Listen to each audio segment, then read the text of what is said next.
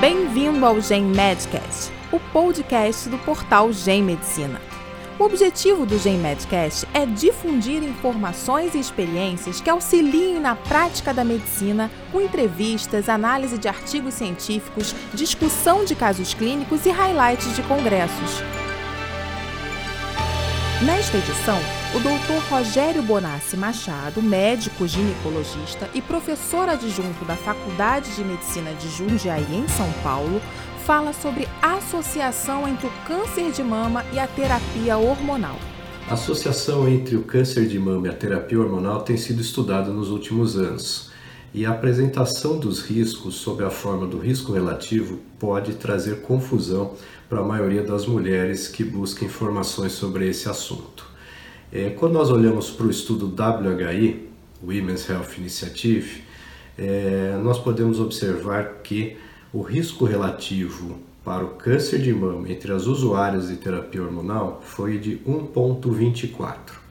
O que, que isso significa na prática? Significa 24% de aumento sobre o risco no entanto, nós precisaríamos pontuar esse risco e considerar o risco da população geral. Nesse sentido, nós precisamos entender o que é risco absoluto. O risco absoluto é uma forma muito mais fácil, de fácil entendimento para o paciente. Portanto, ele se é, traduz na própria incidência da doença.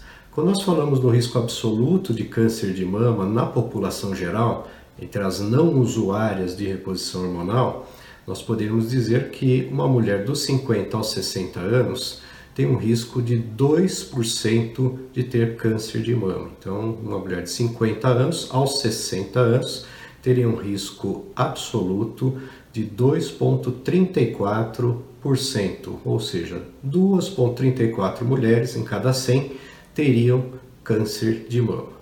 Se nós colocássemos sob perspectiva o risco do próprio WHI, que é de 24% a mais, nós teríamos então que a cada 100 mulheres, ao invés de 2,34, nós teríamos 2,95 mulheres, ou seja, não acrescenta sequer um caso é, de câncer de mama para as mulheres que fazem uso da terapia de reposição hormonal estroprogestativa. Então, nós preferimos a, a utilização do risco absoluto, mostrando a segurança da terapia de reposição hormonal, embora exista sim uma associação entre o uso dos estrogênios e os progestagênios é, por via oral na combinação que foi utilizada no WHI sobre o câncer de mama. Você ouviu o Gen Medcast. Acompanhe nossa página para ficar por dentro das novidades. Até o próximo podcast.